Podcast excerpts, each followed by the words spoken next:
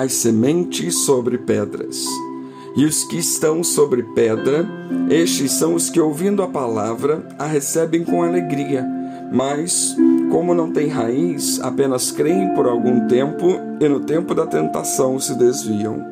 Lucas 8,13 A parábola apresentada pelo Senhor Jesus do semeador mostra que o reino dos céus é uma questão de vida, pois fala das condições da terra que é o nosso coração para que a vida da semente, que é a palavra do reino, possa crescer. O semeador saiu a semear e, ao fazê-lo, a semente caiu em condições diferentes de solo. Quando se trata de Deus semeando Sua palavra em nossa vida, podemos representar vários tipos de terrenos. E isso vai depender de acordo com o tipo de atitude que nos caracteriza. O segundo lugar que a semente caiu foi sobre as pedras. Aquela semente que caiu entre as pedras onde havia pouca terra brotou rapidamente, mas justamente por falta de raiz, morreu sob o calor do sol. Jesus disse que tais pessoas creem por algum tempo, são crentes provisórios, não têm raízes. Este é o caso daqueles que, por exemplo, frequentam a igreja durante algum tempo e depois desaparecem. O texto de Lucas nos mostra que há dois momentos na caminhada com Cristo: um momento de alegria e um momento de tribulação. Precisamos ter consciência disso.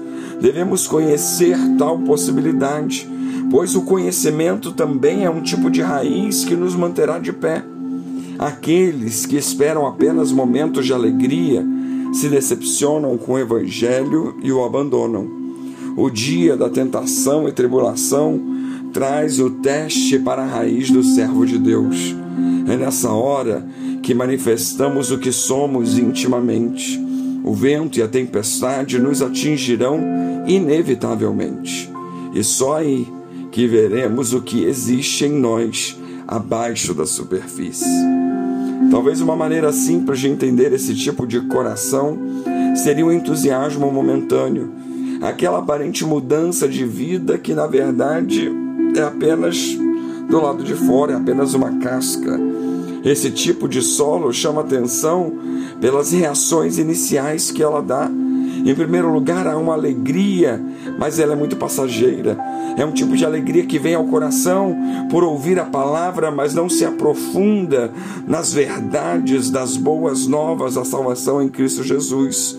É um solo sem raiz, Vindo as provações, a alegria dissipa. Em segundo lugar, é uma fé temporária, sem raízes, sem firme fundamento.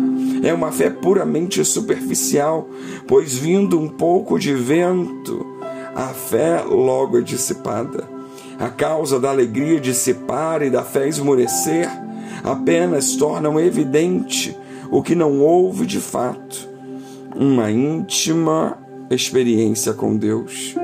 Mateus diz: quando surge alguma tribulação ou perseguição por causa da palavra, logo a abandona. Mateus 13, 21.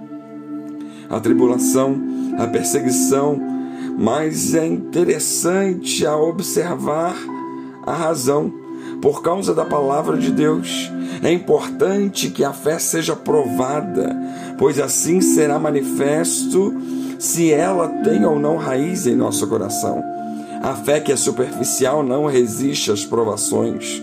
Por outro lado, aquele que tem sua fé firme e fundamentada na palavra de Deus, não apenas vence as provações, mas também é fortalecido por meio delas. Se a verdade de Deus não criar raízes profundas no coração do ser humano, vindo as provações, ela será arrancada sem dificuldade. E não perseverar nas provações faz toda a diferença quando, quanto a viver eternamente com Deus.